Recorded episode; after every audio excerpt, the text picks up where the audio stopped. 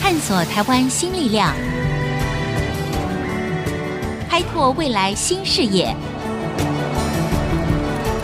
春风华语聚焦台湾，沈春华主持。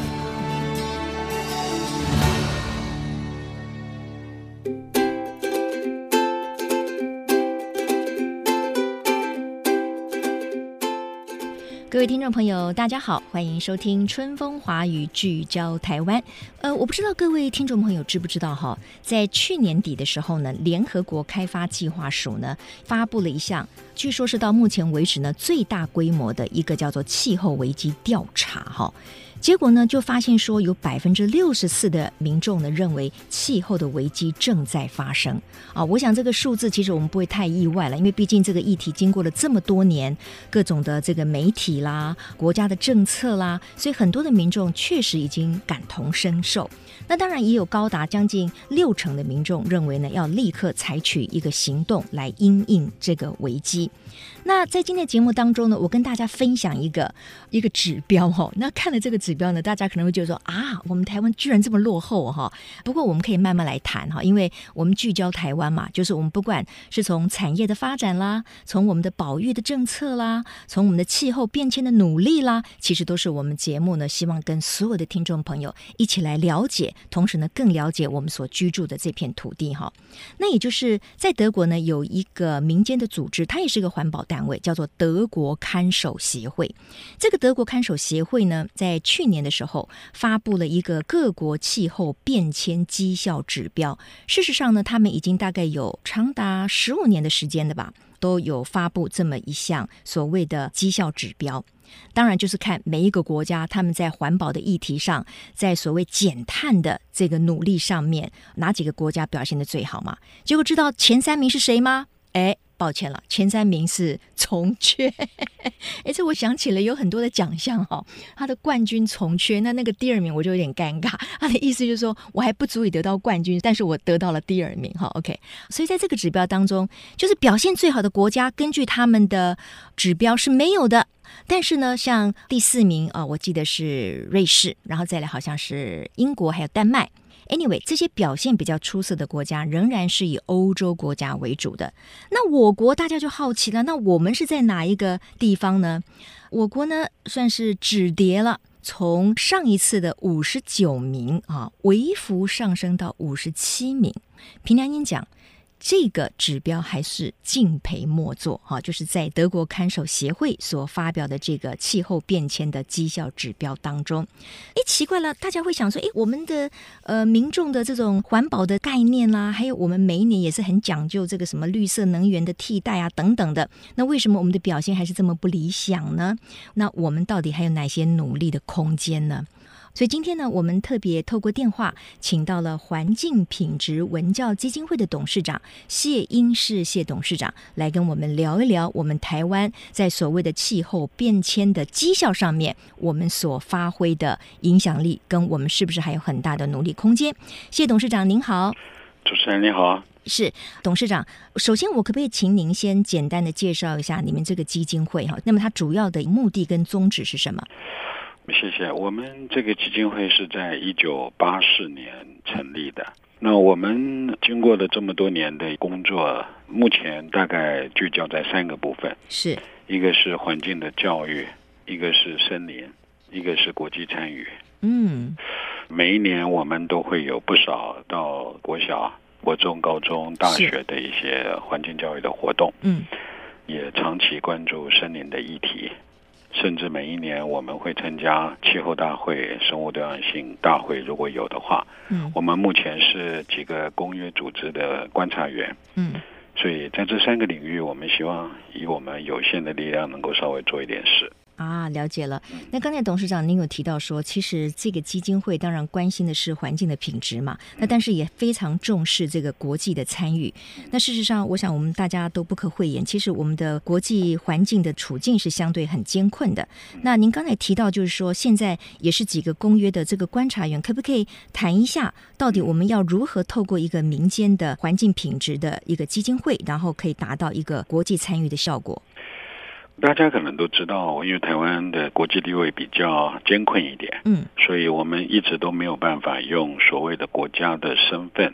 参加以国家为主的国际公约。是，但所有的国际公约并不都是用国家主权国家这样的一个单一身份来成立会员的，嗯嗯嗯，所以我们台湾也是世贸组织的成员，因为我们是用关税区域哈、是这个身份进去的。是，像卫生组织，我们很希望，但是目前还没有。嗯，它其实也不完全是主权国家的地位。对对，那在气候的领域呢，嗯事实上有人就开玩笑说，可以用气候主体的身份加入相关的气候公约，但目前也还没有成型嗯啊。嗯嗯嗯，所以，不管是政府或者是民间在参与国际的这种多边公约的讨论，或者是形成公约的过程，是，其实大概都是要用所谓的观察员的身份。嗯嗯嗯，所以，我们基金会非常早就注意到这样的一种特殊的情况。嗯从二零零二年，我们就成为气候公约的观察员哦，OK，啊。那个时候，嗯其实台，湾大概应该是少数一两个。嗯嗯嗯嗯嗯那嗯，后来，这个因为举个例子来讲，比如说每个参加的组织都得要说你是属于哪一个国家。对对，那通常选项都只有中国，嗯，但是后来在气候领域来讲，经过一些努力哈，嗯嗯呃我们的所属的，比方说我们环评会所属哪个国家呢？我们要去勾中国，实在是实际上我们并不归他管辖，是，所以后来联合国气候公约的秘书处呢，就发明了一个叫 Others，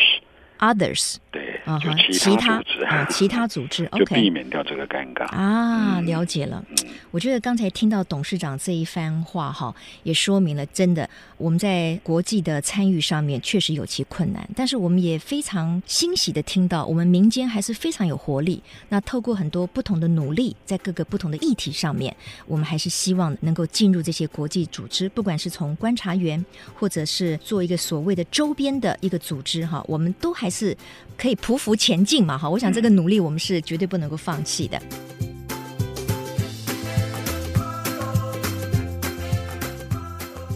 董事长刚才呢，一开始我在节目的时候呢，有提到说，哎，有一个叫做德国看守协会哈，嗯他们过去十五年来，大概每一年都会发布一个 CCPI，就是气候变迁的绩效指标。嗯结果呢，在这个指标当中呢，我们是敬陪末座。嗯您要不要对于这个指标跟我们的听众朋友做一个介绍？好，我用很快的时嗯间来让大家稍微了解。一方面是国际的这种所谓的气候变迁的一个发展，嗯另外一方面是这个指标为什么会逐渐受到重视。对对对啊，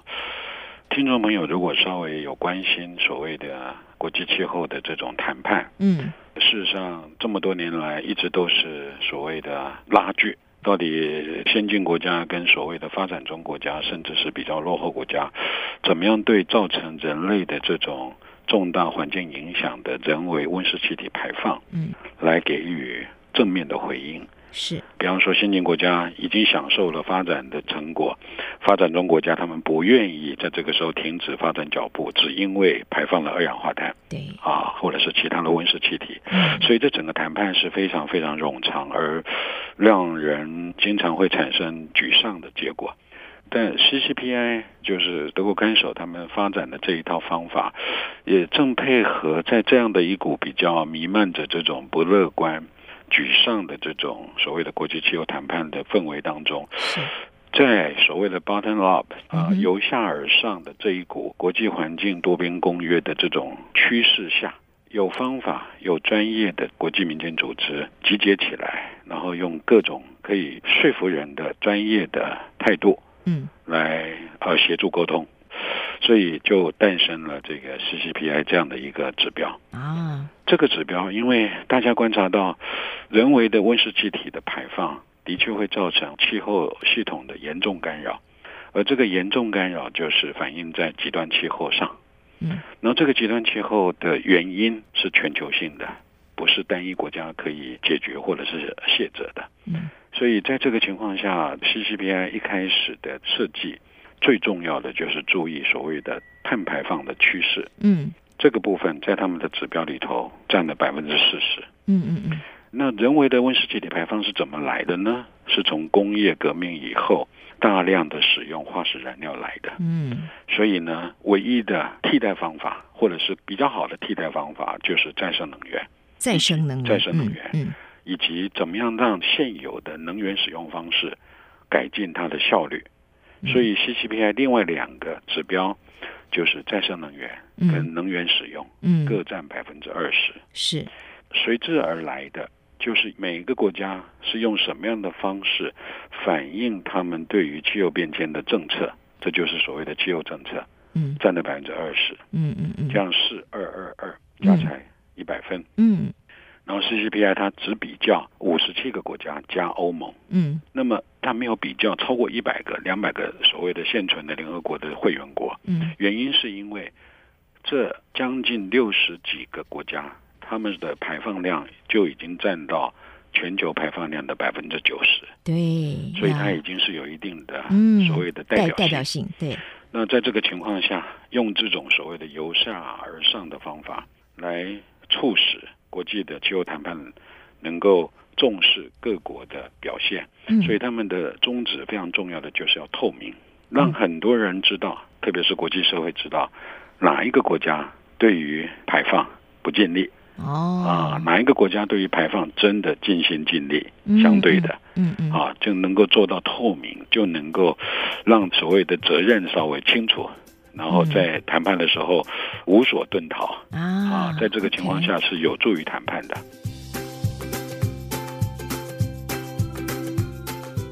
我觉得董事长这样子说明呢，我们大概就了解很多了。就是当你把每一个国家的努力以及它现在的一个情况公布出来以后，其实大家就不要推诿卸责，也不要粉饰太平嗯啊、一切呢就可以公开透明。不过，像刚才谢英士董事长呢提到的，就是说这个所谓的气候变迁绩效指标呢，根据四大方向。对那你刚才提到一个很关键的两个字，就是透明。对那可是你要将这么多的国家，他们在所谓的温室气体的排放，或者是这些气候变迁的绩效上面，你要真的是公正客观的话，那这些数据的取得就很重要。嗯，那这个德国看守如何得到这些正确的数据？先撇开台湾不讲，嗯其他受评比的国家，因为绝大部分都是所谓的气候公约的成员，嗯，那气候公约的成员依照公约的要求，要提出国家报告。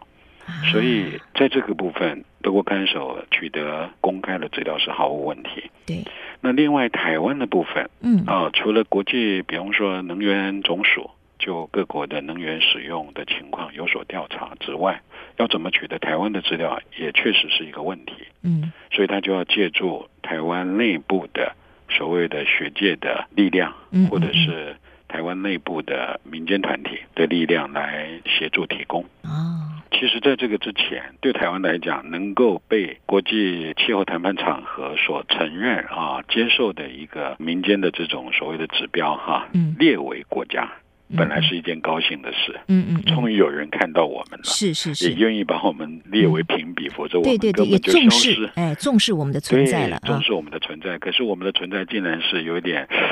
嗯个难堪的存对在，拉啊踩了啊哈嗯，，但这个就是一体的两面。嗯嗯究竟我们台湾是出了什么问题？嗯嗯嗯啊，那么这么多年下来，其实已经连续好几年了，嗯嗯，不分蓝绿，我们的评比都不怎么好。是那主要我想，就我们的排放趋势来讲，一直没有减缓的趋势，哦，就是我们的温室气体排嗯放。那为什么我们的温室气体排放会没有减缓的趋势呢？因为台湾还是高度火力发电，就是化石燃料的一个国家。嗯按照现在政府的政策，嗯所谓的火力发电，包括燃煤跟燃气，还是占了百分之八十。嗯将近，几乎难以想象，因为几乎所有先进国家都在减少所谓的化石燃料的使用，嗯嗯嗯所以我们的排放趋势的这个分数肯定非常低。嗯那么在早些年，我们的再生能源的政策才刚起步的时候，因为效果还没出来，是所以再生能源的分数也不高，嗯那能源使用效率也让人家看不到。好，那更不要讲，因为我们的我们台湾有温管法是二零一五年的事，所以所谓的气候政策是不是能够整体反映在我们的法治的条件上，嗯也看不到。嗯，所以一直以来，其实我刚刚说不分蓝绿的执政阶段，嗯，我们在 CCPI 的评分呢、一直都不是很好看。都不加，嗯，对，OK，而反嗯而是这两年，因为再生能源有稍微有起色，是政府用了非常大的资源来推动再生能源的工作，所以呢，分数有稍微拉高啊 OK 但是嗯体质好像没有办法调整。 OK，嗯好，刚才呢，董事长提到了，就是说，哎，我们在这个所谓的 CCPI 的指标当中，哈，确实都敬陪末座了，哈。但是针对德国看守协会的这份调查的报告呢，我国环保署哈，哎，好像他们有不同的解读跟反应。广告之后呢，我们再继续跟谢英士董事长来聊一聊我国的环境变迁绩效究竟应该怎么看待。马上再回来。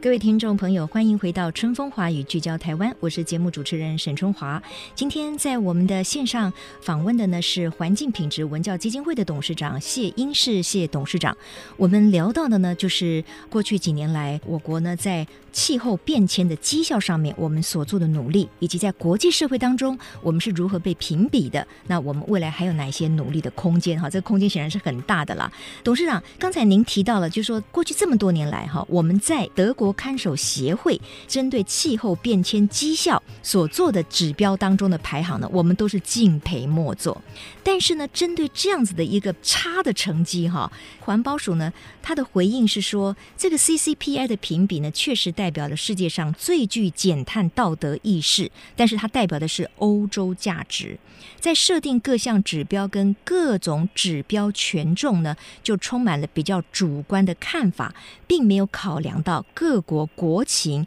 与不同发展的进程。您怎么看环保署这样的回 应呢？每一年我们的环保署可能基于职责啊，看到 CCPI 的评比呢，嗯我们应该用一句话叫做“急得跳脚”。事实上，其实我们还比美国好呢，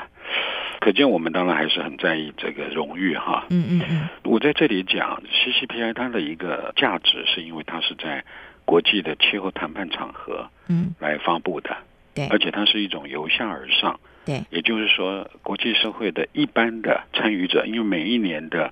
国际气候谈判几乎都是一两万人参加，哦嗯而且都是各该国家关心这个题目的人参加。啊，是所以大家关注的焦点，当然就会让这一份指标呢更具有一点影响力对。那在这个情况下，环保署，我个人觉得它有好几个层次可以去思考，但是嗯有些可能是它客观上它没有办法改变的，嗯比如说刚刚说的排放趋势，台湾一直都没有设定所谓的零净排放的目标。嗯零净排放的意思是在什么样的发展的条件下，嗯国家要做到你的碳排嗯，能够达到至少是综合，对，就是我或们者是所谓的碳中和，对不对，啊把嗯它综合下来。对。但是事实上，台湾很可能自己非常清楚，在目前这种火力发电的情况下，嗯高达百分之八十左右的这种火力发电的条件下，几乎是不可能。嗯那这样的一个高碳的趋势，其实 CCPI 的排名下来，嗯至少应该是要提醒我们的政府，我们的所谓的气候的价值观跟国际主流社会的价值观已经有一点背道而驰，该怎么办？甚至会影响我们的贸易，所谓的国家的形象，甚至是国家的嗯地位。嗯啊，这个是非常严肃的事情。所以总的讲起来，我们的排名落后，其实有很多是可以作为我们警惕之用，包括我们的气候政策怎么样能够让它更提升。举个例子来讲，比方说气候调试的这种法制，嗯，我们怎么把我们的森林更有这个所谓的碳的视野？对，这个意思是说，我们应该种什么样的树树种的选择？嗯哼一块地到底应该有多少的树生长、固碳等等。嗯所以这样的一个指标，其实比较积极的意义，反而是我们政府应该要稍微看到的，嗯，而不是只有否定。对对。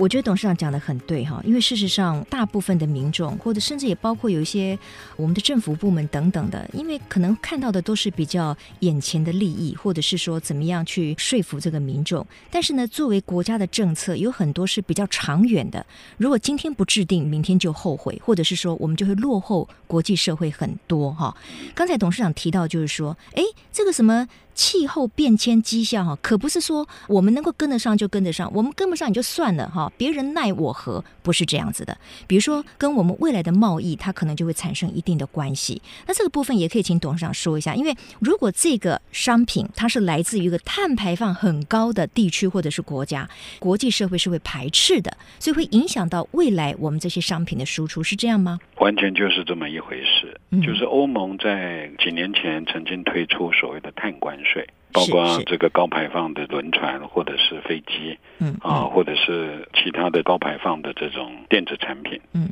进到欧盟的领域之内的话，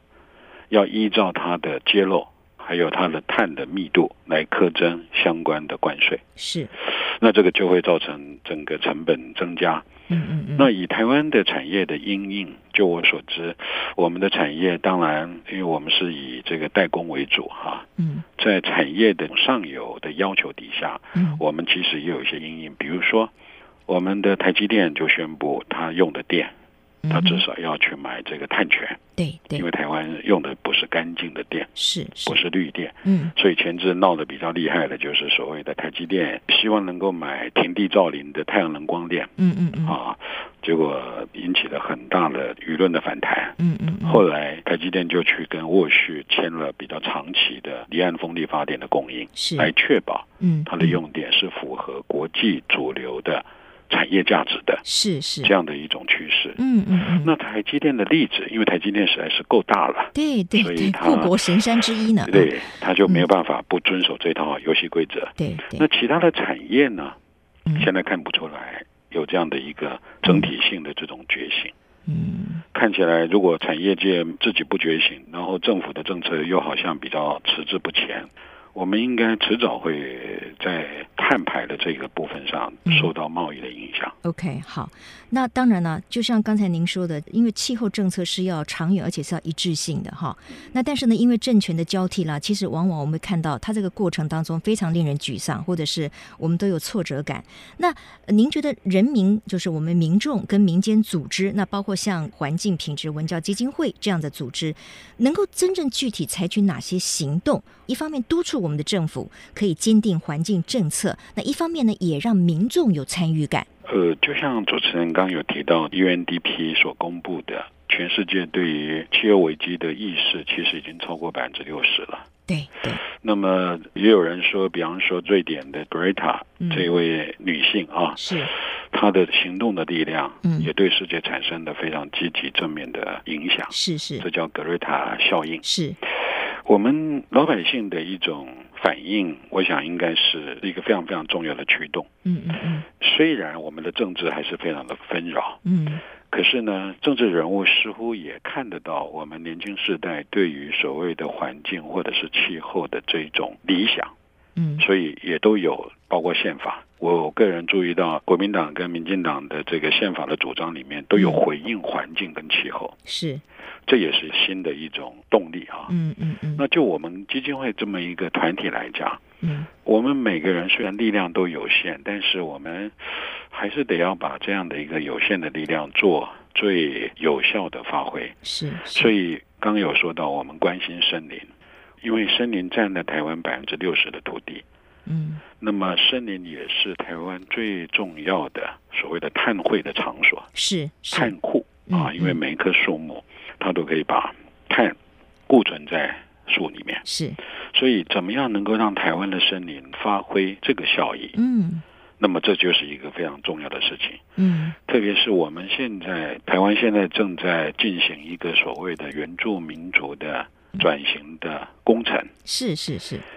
也就是到底原住民，因为跟嗯山林最有关系的原住对民，对，他们现在要解除原住民保留地的限制。嗯甚至在进行原住民传统领域的调查，嗯将来要归还原住民，由他们来管理。对，那所以未雨绸缪，或嗯者是我们现在流行讲的超前部署，要怎么样能够让我们台湾这片森林更好的发挥碳的效益，对对，而且把这样的一个效益回馈到原住民族的身上，嗯我想就是一个非常重要的工作，值得大家一起来关心它。嗯，太棒了！听了今天的这个节目哈，虽然这个议题它是严肃的啦，它不是一个很轻松或者是很好玩的一个议题，但是我们在节目当中常常会回过头来关心全球的永续，关心台湾的环保的一个绩效哈，就是因为这是一个未来的趋势。那我们关心自己，我们关心下一代，这都是一个不可回避的重大的议题。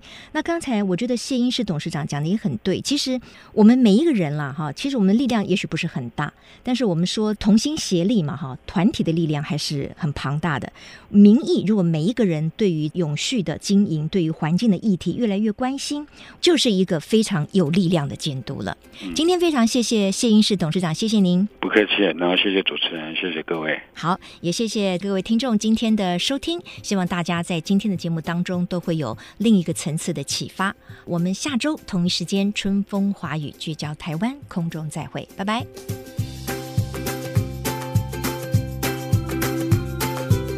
本节目由世界先进机体电路赞助播出，探索真相，开拓未来。世界先进机体电路与您一起聚焦台湾。